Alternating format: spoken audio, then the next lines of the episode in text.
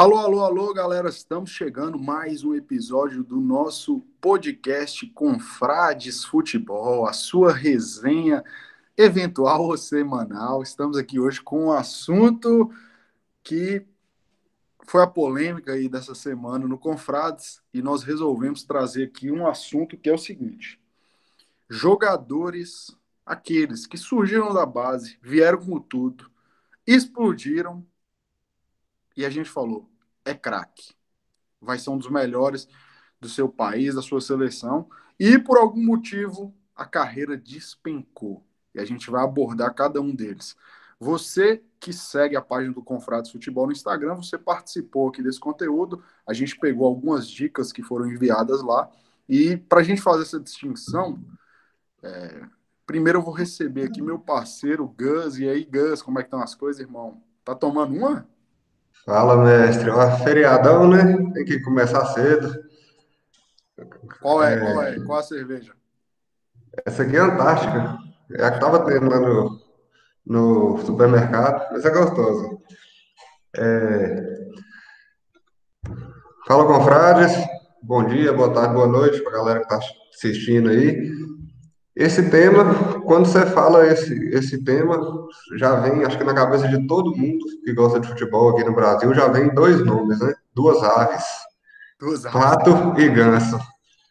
Mas tem, temos vários outros exemplos aí, vamos abordar cada um deles. É, a gente vai discorrer sobre todos, os joga todos esses jogadores que foram citados. E aí eu estava até conversando, né, Gus? A gente conversando antes de começar a gravar o, o podcast que alguns a gente precisa fazer a distinção seguinte: existe aquele tipo de jogador que foram aquelas pedras preciosas da base, que todo mundo falava, esse cara vai ser craque. E que ele sequer conseguiu se provar no principal exemplo. Aqui a gente vai dar alguns exemplos. Lene, Lulinha, é, Lucas Piazon, Ademilson. Não estou falando que são jogadores que não. Mas não foram, nem, em nenhum momento da carreira, eles tiveram qualquer destaque que levasse aquele nível. Então a gente vai falar aqui de jogador que surgiu, teve um grande momento, ganhou algum título, né, foi para a seleção ou chegou próximo disso e no decorrer da carreira ele nunca se confirmou e nunca manteve aquele nível. Então a gente está falando aí primeiro de Ganso e Pato. Eu acho que é indiscutível. Inclusive, Pato foi o jogador mais citado na nossa caixinha de perguntas, acredito que umas quatro ou cinco pessoas enviaram o Pato. Ô Gus, qual que é a lembrança que você tem? Quando você ouviu falar de Pato pela primeira vez? E o que, que você imaginava dele ali nesse início? O, o boom do Pato, né? Na hora que ele que todo mundo falou, puta que pariu, esse cara vai longe mesmo. Esse aí é craque, foi no Mundial, né?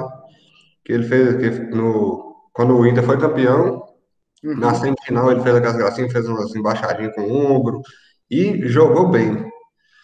E eu acho que Pato é o mais lembrado por, nessa, nesse quesito, porque além dele ter começado bem aqui no Inter, ele começou bem no Milan também. Ele teve uma boa fase no Milan, então não parecia que ele ia regredir, igual aconteceu, né? Ele ainda teve outros bons momentos, ele chegou no São Paulo, ele chegou a jogar bem, mas nunca chegou perto do nível que se esperava dele.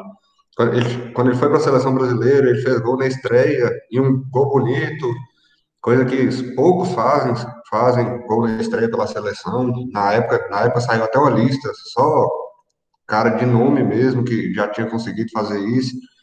E aí, infelizmente, para o futebol, parece que ele perdeu o foco ou qualquer outra coisa que a carreira dele foi só ladeira abaixo. Hoje está jogando na, nos Estados Unidos, né? Na MLS.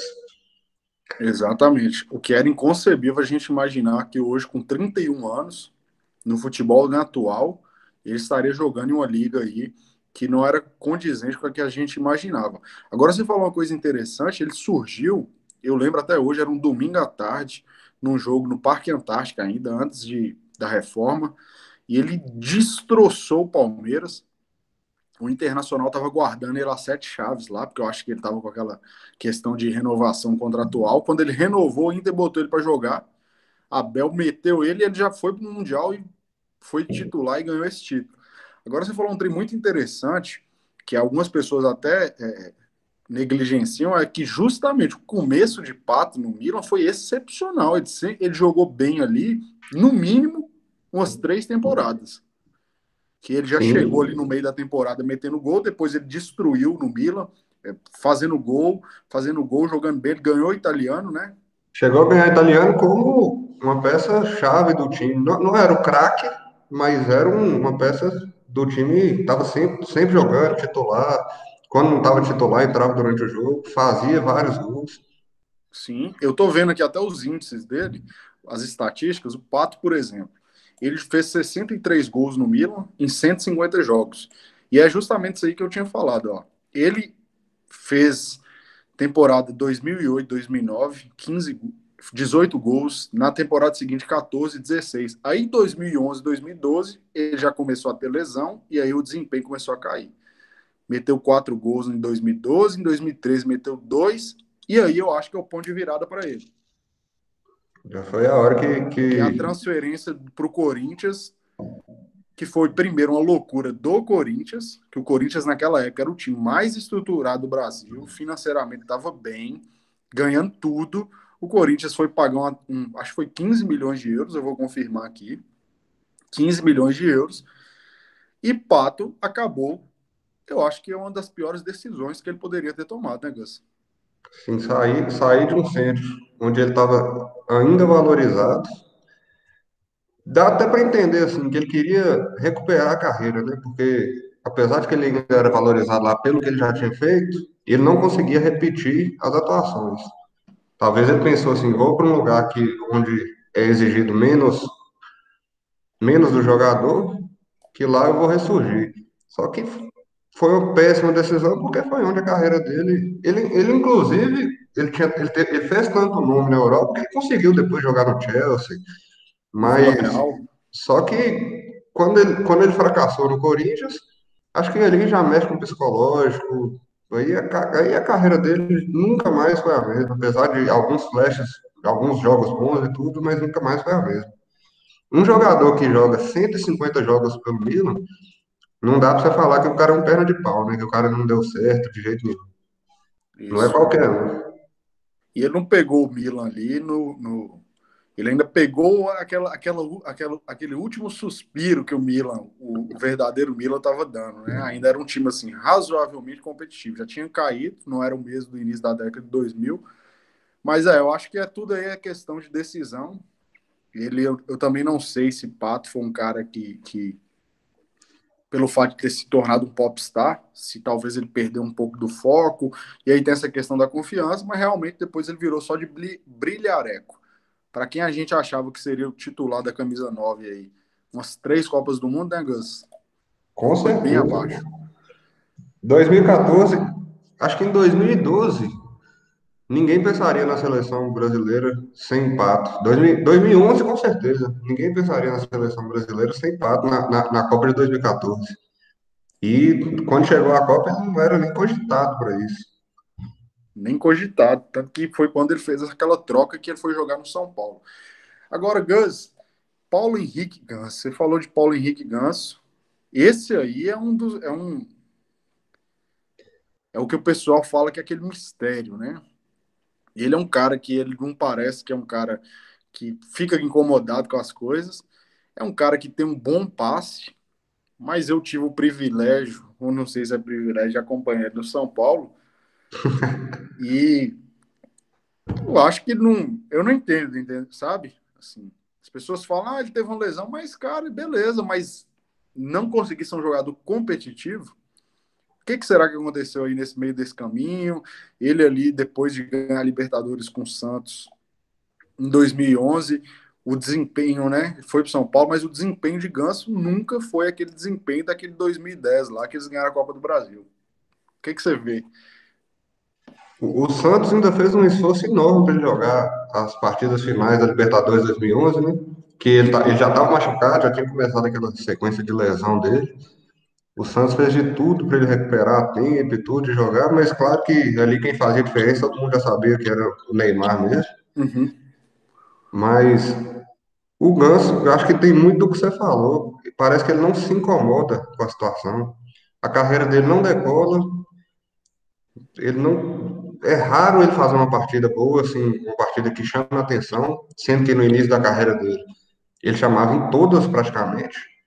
E ainda assim parece que ele não corre atrás, não faz nada para mudar.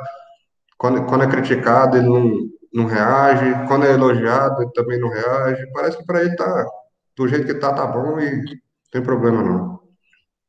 É, você falou tudo. E assim, eu vou falar assim, uma, uma visão que eu tinha no São Paulo. Falta muito aquela questão que o, o, o algumas pessoas até falam, o ódio. É um cara que é muito blazer, é muito toque de lado. Quando tá na frente para fazer o gol, é um passezinho, quer deixar alguém na cara do gol, quer dar um toque de cobertura.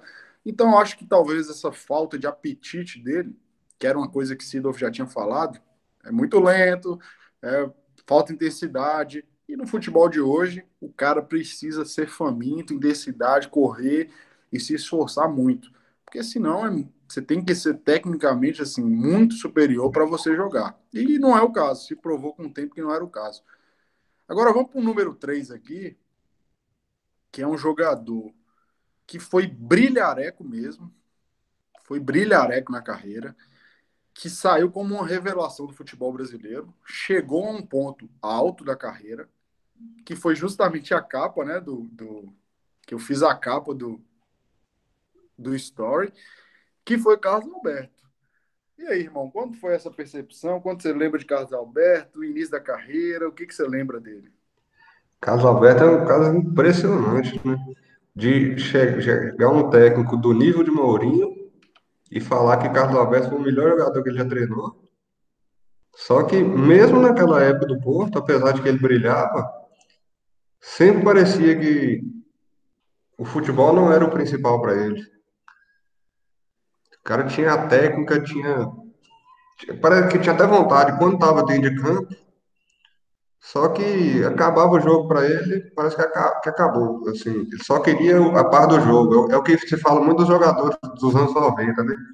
Mas ele já, já jogou no futebol que não é isso. Você vê Cristiano Ronaldo, o Messi é assim também, apesar de que não, não transparece tanto. O Neymar é assim. Os caras, não, os caras são leão de treino mesmo. Além de serem craques durante o jogo, eles destroem no treino também, eles correm atrás, eles se preocupam com a parte física durante as férias. E o Carlos Alberto parecia que ele só queria ali os 90 minutos, jogar, acabou, vai para casa, vai para farra, vai fazer o que for, e quer jogar e quer voltar para o futebol só dos próximos 90 minutos. E não é mais assim, né? Talvez um dia já tenha sido, mas não é mais assim o futebol. Na época dele já não era. Que é uma das coisas que tem uma entrevista dele aí fatídica, inclusive tem um dos episódios que o BJ até cita, que ele fala que na verdade jogou futebol para ganhar dinheiro e para ter a liberdade financeira. Eu não vou julgar se ele está certo ou está errado, se é o que ele queria, beleza. Então talvez isso aí pode ser um ponto de virada. Então ele começou a ganhar dinheiro, deu a liberdade financeira, e aí acabou a, o tesão, acabou aquela fome. E aí o Carlos Alberto, assim, uma coisa inexplicável, porque foi uma queda vertiginosa da carreira. Também questão de decisão. Em 2005 ele voltou, e tinha sido campeão da Champions, e ele voltou para o time da MSE com, com o Corinthians. Ele foi mal no 2005? Não foi, foi bem. Ganhou o brasileiro em 2005. O que, que a gente esperava? Porra, ganhou o brasileiro com esse timaço do Corinthians. O cara vai voar, vai para a seleção, vai destruir. Nada. Vai para um grande da Europa. Vai para um grande da Europa. Não aconteceu nada. Ele simplesmente se apequenou. Lembra que ele, você lembra que ele voltou para a Europa, jogou no Werder Bremen, foi dispensado rapidinho. Sim. Mas, por exemplo, é, é, exatamente isso. Acho que, que o futebol não era o foco dele, o foco dele era o dinheiro. Tem, tem vários casos de jogador que é assim. O cara nem gosta de futebol. Tem uma entrevista de um, de um lateral camaronês, Assou Ecotô, que ele, que ele fala que não gosta de futebol.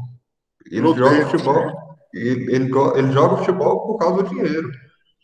E assim, tem caras que priorizam a carreira. A carreira de jogador de futebol não é para a vida inteira, todo mundo sabe. Hoje vai até um pouquinho mais longe, mas ainda assim não é longa. E os caras priorizam aquele, aqueles anos ali que eles vão jogar, os caras falam, vou dar tudo de mim. Tem outros que não, tem outros que falam, vou se eu tiver num lugar mediano e ganhando meu dinheiro, é o que eu quero. É só uma profissão e acabou. Aí é a escolha de cada um, é a cabeça ele, de cada um. É o que ele, ele valoriza, né? O que, que ele valoriza? Gosta disso? Não gosta. Aí, velho, a gente teve algumas aqui que foram. A gente recebeu que Dória é zagueiro. Esse eu discordo. Você discordou. Por que, que você discorda? Me falei. Ele, ele foi. A carreira dele foi mal administrada. Ele começou muito bem e ele não teve uma queda. Ele foi para um lugar onde ele não, não era desejado. Né, que foi para o Olympique de Marseille. Se não me engano, era até Bielsa o técnico. Bielsa o técnico. Bielsa, na hora que ele chegou lá, Bielsa falou, mas eu não quero esse cara aqui não, não sei por que vocês trouxeram ele não. A diretoria foi lá, viu que ele era bom, contratou e colocou ele no time, só que o técnico não queria. E aí é uma decisão, eu acho que até, não sei na época, mas hoje em dia eu sei que o empresário, ele conversa com todo mundo para levar um jogador para algum lugar, né? Uhum. Se o empresário dele tivesse conversado com o Bielsa, talvez não teria aceito essa, essa transferência. Ele saiu do Olympique de Marseille, ele estava no, México, nem sei se está mais. Está no México. Ele, ele foi era um jogador mal. Ele, ele, era um, ele era um jogador. Quando eu vi, já tem um tempo que eu não vejo falar dele, mas ele era um jogador importante do time dele no México. Jogava bem. Não é um dos grandes zagueiros do mundo. Né? Mas era um, é um cara bom, um, um bom jogador. Bom jogador. Que teve uma decisão errada, não sei se por parte dele, por parte do empresário, por parte do Bielsa mesmo. Talvez ele teria até espaço naquele, naquele elenco só que eu discordo por isso, porque ele não teve uma queda. Ele foi para o lugar errado, onde ele não era desejado. Exatamente. Eu acho que aí foi um. Ele, ele aconteceu uma situação com ele, foi. Ele era um bom zagueiro no Botafogo. A gente tinha uma esperança, pô, tem um puta zagueiro, que era um canhoto, né? Bom na bola aérea.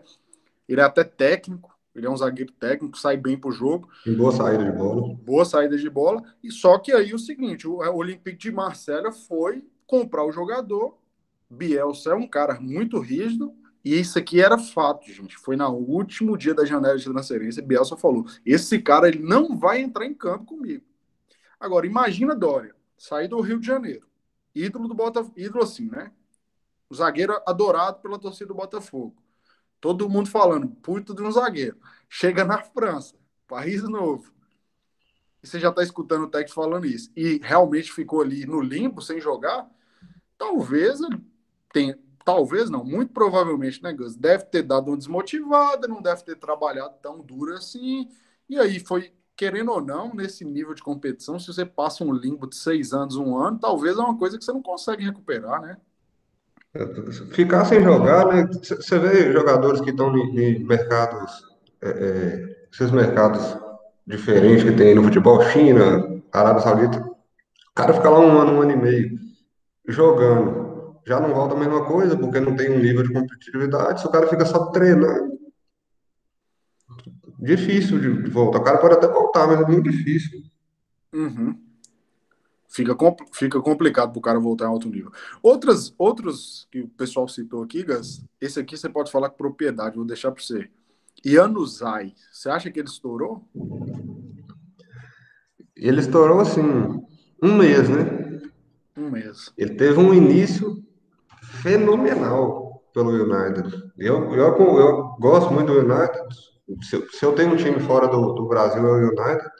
Então eu eu assisto quase todas as partidas. E ele teve um início, não sei se foi um mês exatamente, mas assim, ele teve um, as primeiras partidas que encheu, encheu o olho mesmo. Foi, foi, foi para a seleção belga, jogava, mas jogava muito, decidiu partidas, com o United bem, o United estava na época ainda que ele disputava títulos, uhum. decidiu partidas e tudo. Só que, assim, na mesma temporada, ele já teve um, uma queda gigantesca, já, já foi para o banco. Na outra temporada, tentar forçar uma, uma. Deram até, se não me engano, a camisa 7 ou a 11 para ele, eu não lembro. Que, que são camisas pesadas no Manchester, né? Uhum. Eram de grandes jogadores. Uhum. E, só que ele nem chegou a entrar no time titular já na outra temporada e depois aí começou a ser emprestado até ser vendido para clubes bem inferiores, Sim. que não são do tamanho do, do United. E até hoje nunca mais ele teve esse, esse momento. É um jogador mediano, que teve um início muito espetacular, fora da realidade dele mesmo. Sim, e uma coisa que eu falo, a gente até falando disso aqui, que é a questão de tomada de decisão. O cara tem que. É uma decisão, a vida é assim também, mas é uma decisão, às vezes, que o atleta toma que joga tudo pro alto. Eu lembro que ele queria mais tempo de jogo no United. E Alex Ferguson falou que sim, realmente ele precisava de mais tempo. Era muito novo, acho que ele tinha 18, 19 anos, ele subiu muito novo. Só que ele tomou a decisão errada. Ele foi emprestado para o Borussia. Ele quis ir. E Alex Ferguson deu entrevista falando: eu recomendei para ele não ir, porque ele não vai ter, ele não é assim, ele vai chegar lá e vai jogar. Até porque o Borussia hoje já tem um bom time. Imagina alguns anos atrás, que realmente é um time muito forte, né, que disputava ali com o Bayern. E Alex falou, provavelmente ele vai ser reserva. Então ele vai passar a mesma coisa que ele está fazendo aqui, ele vai passar lá. Dito e feito. Ficou seis meses no Borussia, nem entrava praticamente. E o, o Borussia não tem essa, esse negócio de chega lá com o nome e entra, não. Se o cara estiver jogando mal, pode ser o ídolo do time. Tem, tem exemplos recentes aí. Pode ser ídolo do time, vai para o banco mesmo. Se não tiver, se não tiver fazendo o, o, o que se espera dele dentro de campo, o cara não entra. No Borussia não tem isso de, de vaga cativa no, no, time. Hoje, acredito que hoje o maior ídolo que tem no, no Borussia é o Royce. E ele dá, e ele dá retorno. Sim. Mas ainda assim, quando, tava, quando, quando ele voltou de lesão e tinha gente jogando melhor, e ele ainda não estava preparado, não ficava, não ficava. Ele ficou no banco, entrava no final da partida para pegar um ritmo e tudo.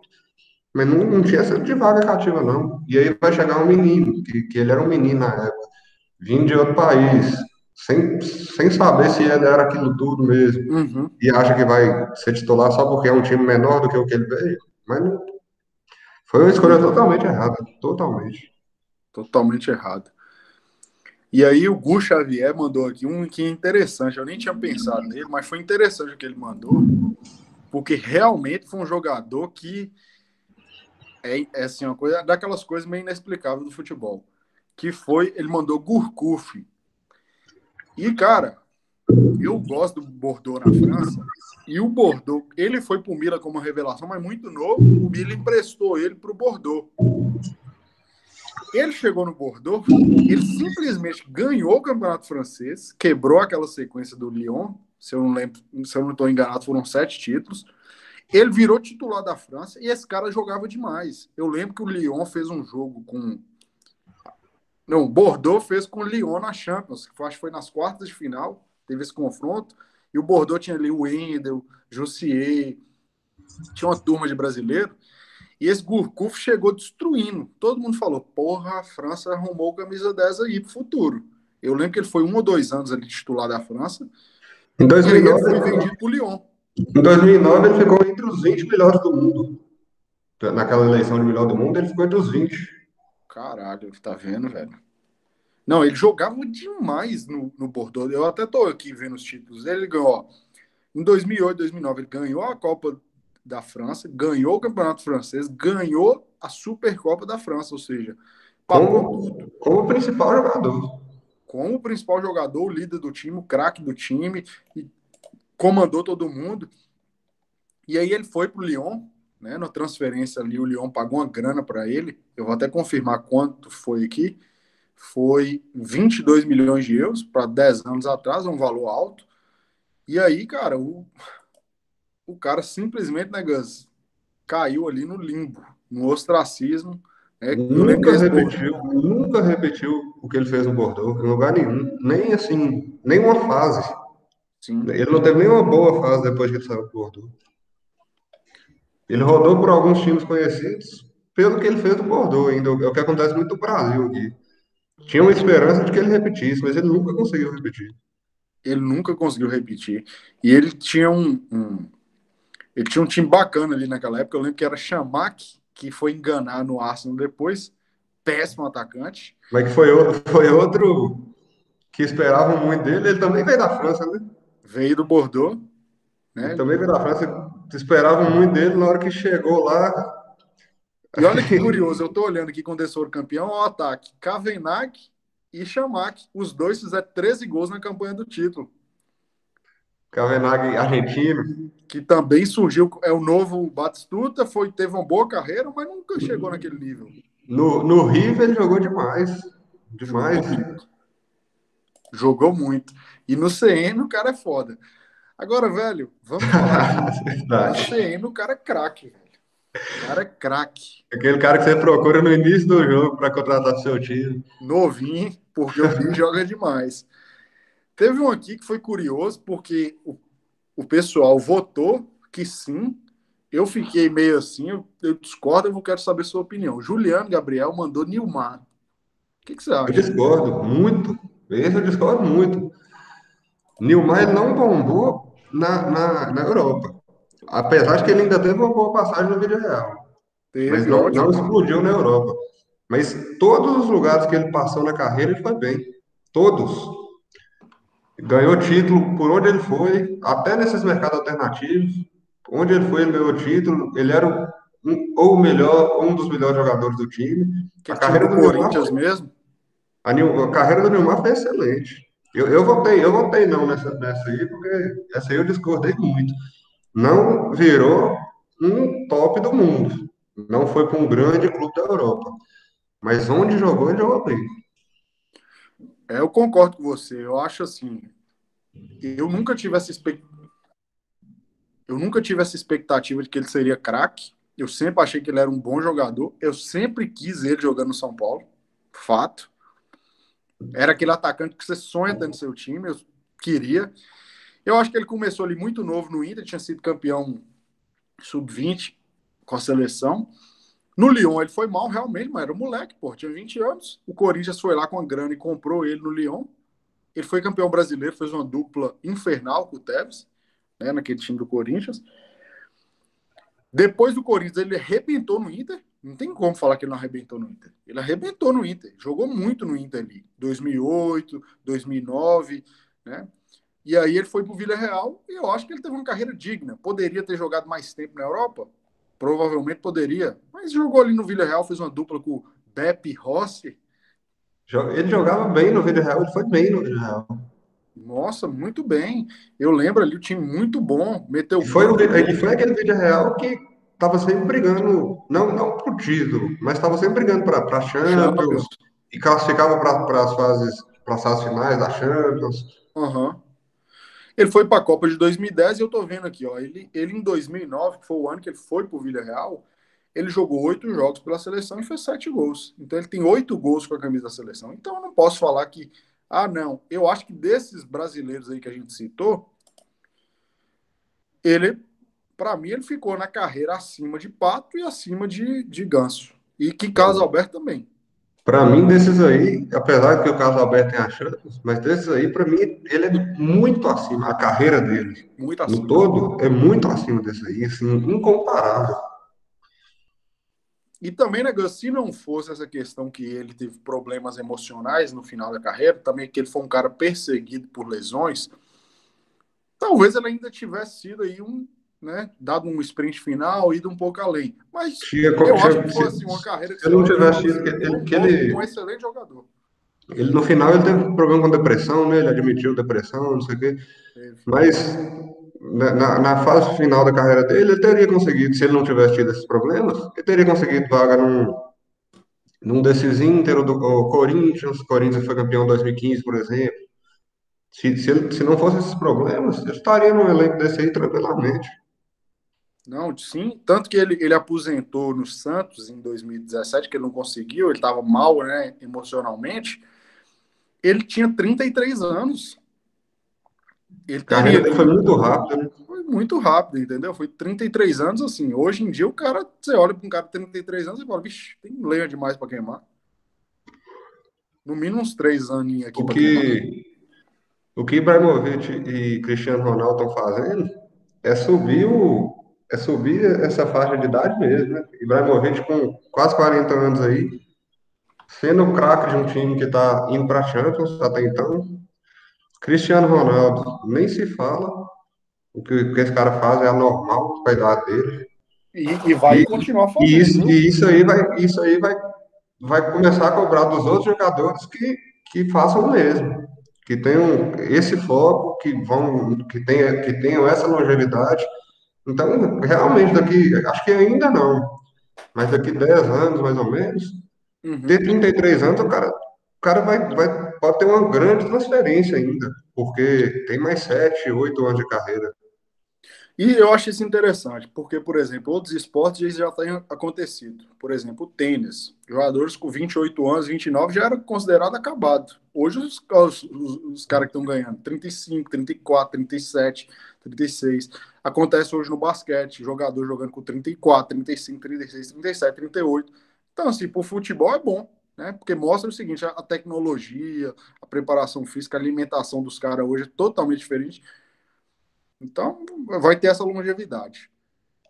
E tem mais algum que você consegue citar? E eu vi que o pessoal citou alguns aqui, eu vou falar aqui, aí você vai falando, né? Exemplo, falar Denilson, show, falar o Hazard no Real Madrid, mas eu acho que Hazard foi mal no Real Madrid, mas eu É, acho Hazard só foi mal no Real Madrid, mas Adriano Imperador, não, esses aí, esses aí tiveram finais de carreira ruins. ruins. De, de, Denilson até não conseguiu chegar, acho que até onde ele podia, apesar de que ainda assim teve uma carreira muito grande.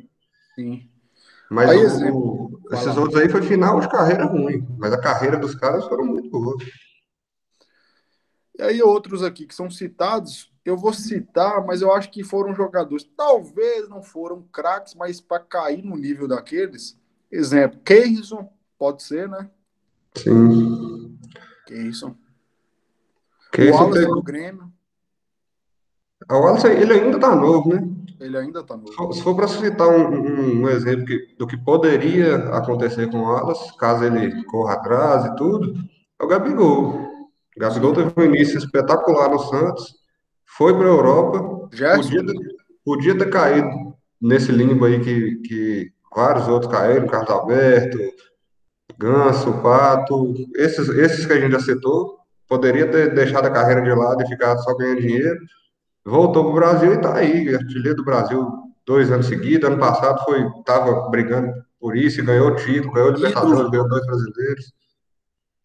ídolo do Flamengo, já tá na história do Flamengo para sempre. Ninguém Ou vai seja, mais discutir ele. Ele, ele, ele, ele poderia entrar nessa lista na, alguns anos atrás. Hoje já é impossível colocar ele numa lista dessa. Impossível. O Wallace, ele ainda é muito novo, eu acho que ele pode fazer isso. Ele pode, não precisa ser para o Brasil, não. Pode ir para um time do exterior e voltar a se destacar.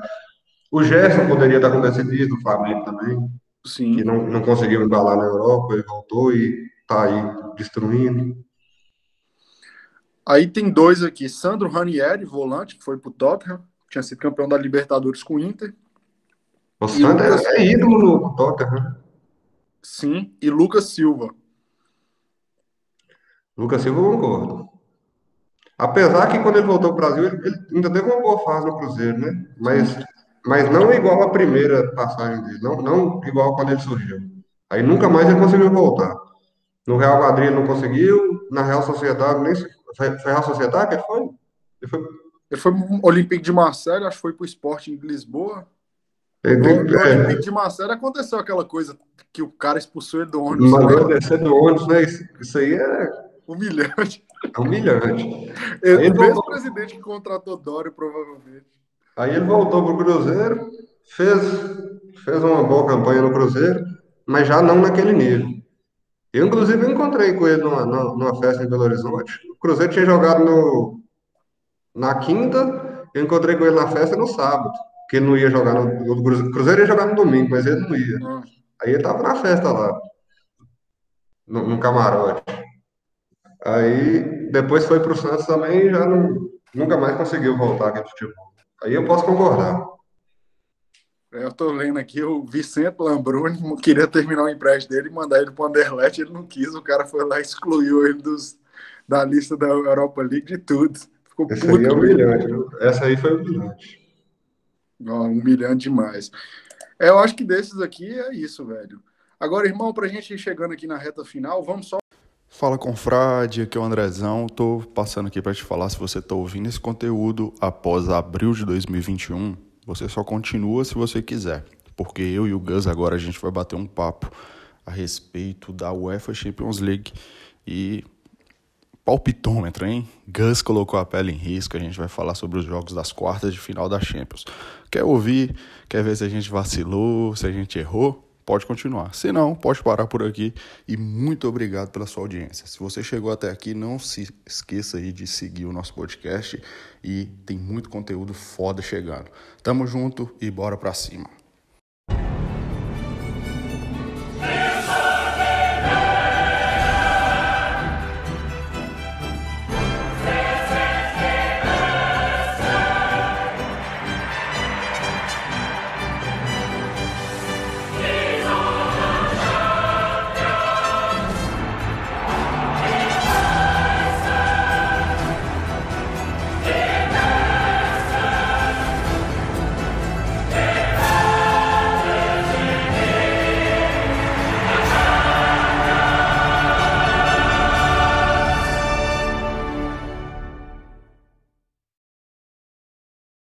Dar aquela passada, só porque essa semana tem algo importante aí, hein? Essa semana tem Champions League. E, velho, tem confronto pesado aí. Primeiro confronto, Manchester City jogando em casa contra o Borussia Dortmund. O que, que você está esperando aí, irmão?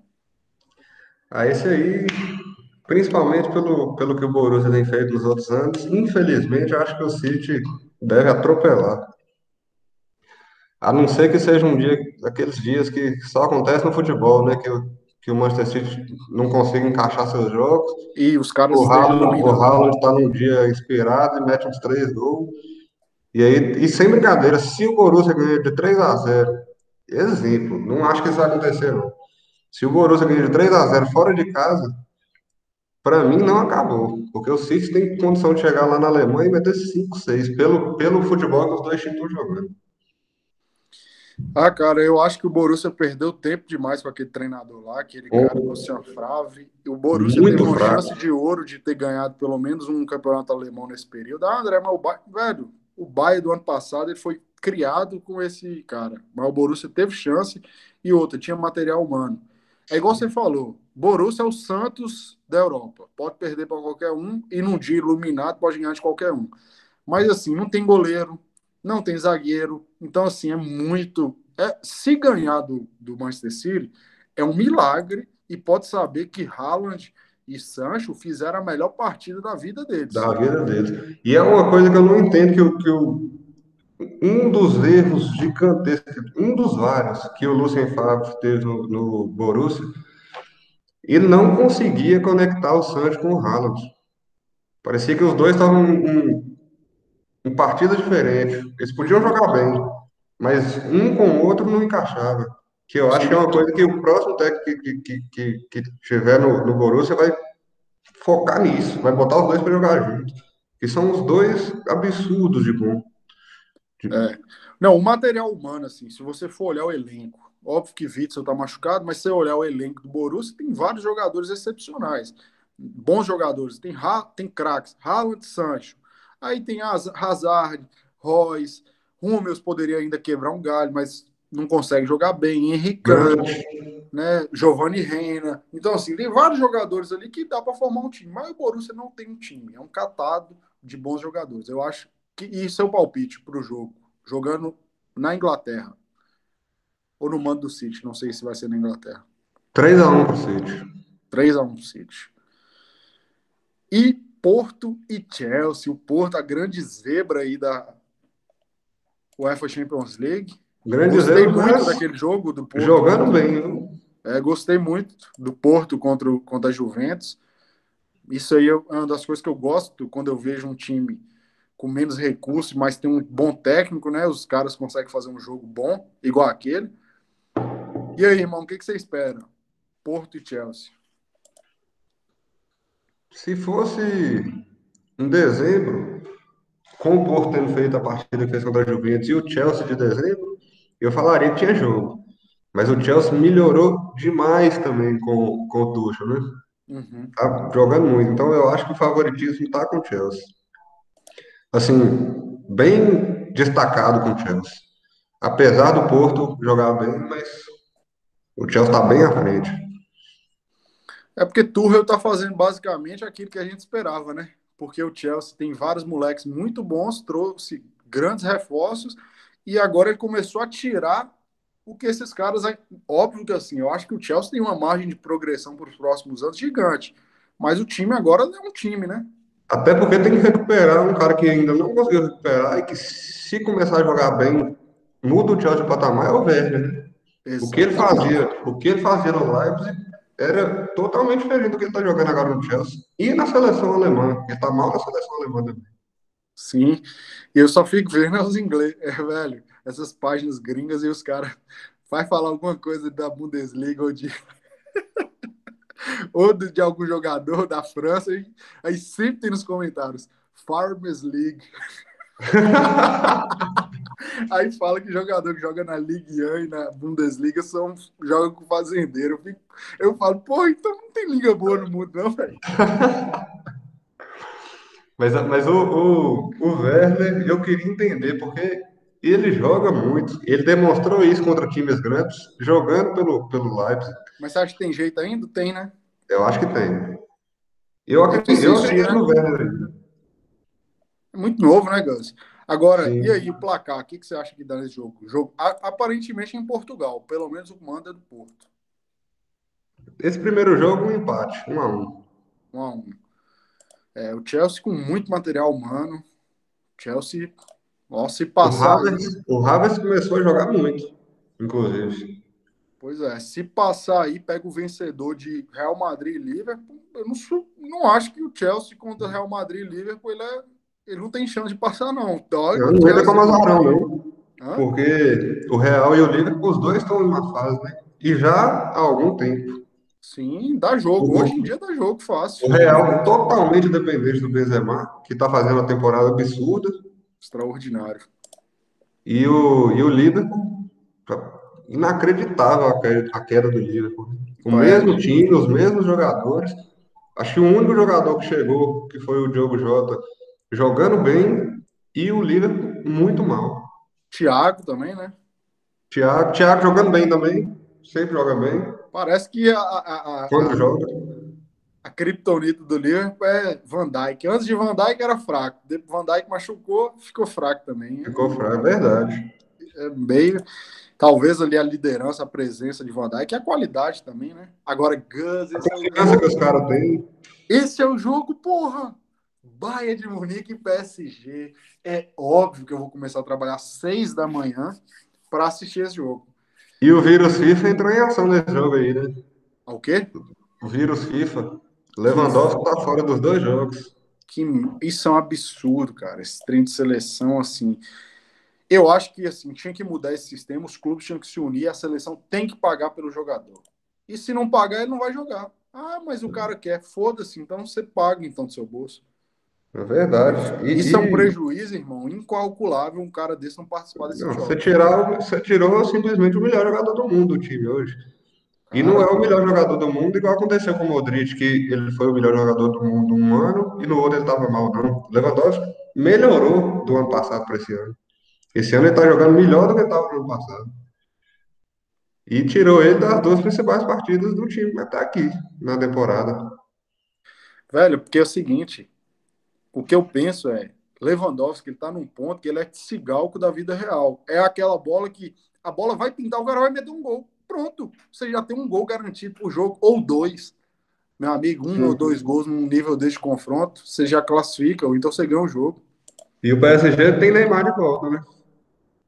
Pois é, assim, eu achava que teria um jogo equilibrado, assim como a gente viu na final da Champions. Agora eu acho que vai ser mais equilibrado ainda, porque o Bayern, cara, é, é incalculável um prejuízo. Muita gente fala, ah, André, o time do Bayern é forte demais. É forte, velho. Mas é um. É, é um, forte, tem reposição. Não tem como calcular isso. Mas não é. Não é o Lewandowski, não tem jeito. Não tem jeito, velho. É aquele trem, o, o jogador do Bayern, se tiver apertado lá na frente, ele joga para onde o Lewandowski estiver. Porque o Lewandowski está numa fase também que ele resolve tudo. Ele não é aquele atacante que fica parado dentro da área, a bola chega e ele joga pro gol, não. Ele sabe jogar no campo inteiro. E o cara está numa fase que ele resolve tudo. Então, o cara do Bayern, se ele estiver apertado, quem que ele vai procurar hoje? É o Lewandowski. Não vai ter essa referência lá. E eu acho que assim, uma coisa que os times de futebol poderiam tá bem ligado essa questão do jogador que evolui muito. Lewandowski, eu tive a oportunidade de ver ele desde o início, torço pro Borussia ali, gosto demais. E é assim, é absurdo o que esse cara se transformou como jogador. Tudo melhorou. Ele melhorou todos os fundamentos. Exemplo que eu dou claro também disso, Harry Kane. É outro. Assiste um jogo do Tottenham, quando ele entrou, é outro jogador. O que significa que o futebol o hoje é uma esporte que o cara pode melhorar. O Kane hoje ele arma jogada. Arma jogada, bate bem, bate falta, bate pênalti, posiciona cada vez melhor. A dá assistência. Então, assim, a mesma coisa Lewandowski. Eu lembro, cara, Lewandowski, de repente, no Borussia, começou a ficar mais habilidoso. Eu falei, mas por que, que ele tá ficando mais habilidoso? Se o cara. É, é o que a gente tava falando desses jogadores aí que só querem ganhar dinheiro. Não vou julgar, mas não gostam de futebol. O Lewandowski, provavelmente. É obcecado. Ele tem, ele tem, a profissão, ele tem a profissão dele e ele quer ser o melhor da profissão dele. Então ele fica o tempo inteiro procurando forma de melhorar. Uhum. Não falta treino, não, não, não, dá desculpa, não inventa lesão, não sai final de semana para tomar uma. Ou se sair, é dentro de casa, tem dois amigos, não sai. Não, não sai. Nem, isso aí nem carne com gordura esse cara come. É, pois é. É a diferença. Não dá para jogar, não vou jogar. Cada um tem seus, cada um tem seus focos na vida. Mas. E quantos acham que fica esse jogo aí, Gus? Quarta-feira. O primeiro. Na Alemanha. Eu vou apostar no 1x0 pro Bayern. Na Alemanha. 1x0 pro Bayern. Aquele jogo duro. Duro. E Com várias chances dos dois lados. Vários jogadores saindo criticados porque perdeu o gol, igual o Mbappé saiu criticado na final do ano passado. Que Só que o jogo totalmente aberto né? toda semana. Aqueles milagres de Manuel Neuer absurdo. Sim. Que goleiro absurdo. Navas, Navas tá fazendo muitos também. Que é outro goleiro absurdo. Kai, meu irmão, fala o seguinte: se Navas fosse mais bonito e fosse espanhol, todo mundo ia falar que é um puta de um goleiro. Mas como é da Costa Rica e não é tão bonito assim, o pessoal fica, ai, Navas. Pô, aquele Navas é foda, cara. Ele não, sem brincadeira, não precisava nem ser mais bonito, só não ser da Costa Rica. É, porque assim, tem, tem um preconceito. É, é inacreditável. Tem uns jogadores. Um dia nós vamos entrar nesse assunto aqui, vamos trazer podcast. Jogadores que se chamassem é, Robertão, é, de, de, de Jaú, não teriam o mesmo hype que tem. Vamos falar desses aí. Muita mídia e pouco futebol. E para finalizar, irmão, qual que é o palpitômetro para Real Madrid e? Que jogo, irmão. Cários vai pro jogo? Não. Deus me livre. Não porque eu gosto do Liverpool, mas porque eu odeio o Real Madrid. É, com clubismo, 2x0 pro Liverpool. Que eu quero Real Madrid fora logo. 2x0 pro Liverpool. Possível, né? Possível. Depende, depende mais do dia dos times, né? Esses times fizeram boas, excepcionais partidas dessa temporada, assim como fizeram terríveis. Então Sim. depende mais do dia, do como é que eles vão entrar no dia. Sim. Então, está apostando aí num 2 a 0 pro Liverpool para eliminar o Real Madrid. Então é isso. Irmão, seu destaque final, parceiro, obrigado aí pela presença. Vamos manter o foco aí para ter muito conteúdo, muita resenha boa aí. Cadê você, Rafa? Cadê o Gabriel? Esses vagabundos? Os caras no feriado estão dormindo até mais tarde. É. É, destaque final, já que a gente está aqui, né, vou dar para a volta do Campeonato Mineiro. Galo perdendo para Caldense. Caldense ganhou dos três times da capital. Não sei se já tinha acontecido antes. Não, não, não pesquisei, mas acredito que nunca tinha acontecido. Caldense ganhou do Cruzeiro, do, do Galo e do América. Caralho, velho. E o Cruzeiro, o Galo perdendo para Caldense, o Cruzeiro passando aperto, empatou dentro de casa para Tom Benz, com o Fábio pegando pênalti. Então, uma volta do Campeonato Mineiro complicada para os principais times aí. É, a situação do Cruzeiro é preocupante para o Cruzeirense. Para nós não é nada preocupante. Eu acho linda a situação. Desculpa quem é cruzeirense, mas é, é a vida real. Aquele forte abraço, Gus, brigadão, irmão, tamo junto e abração, valeu, confrades. Valeu.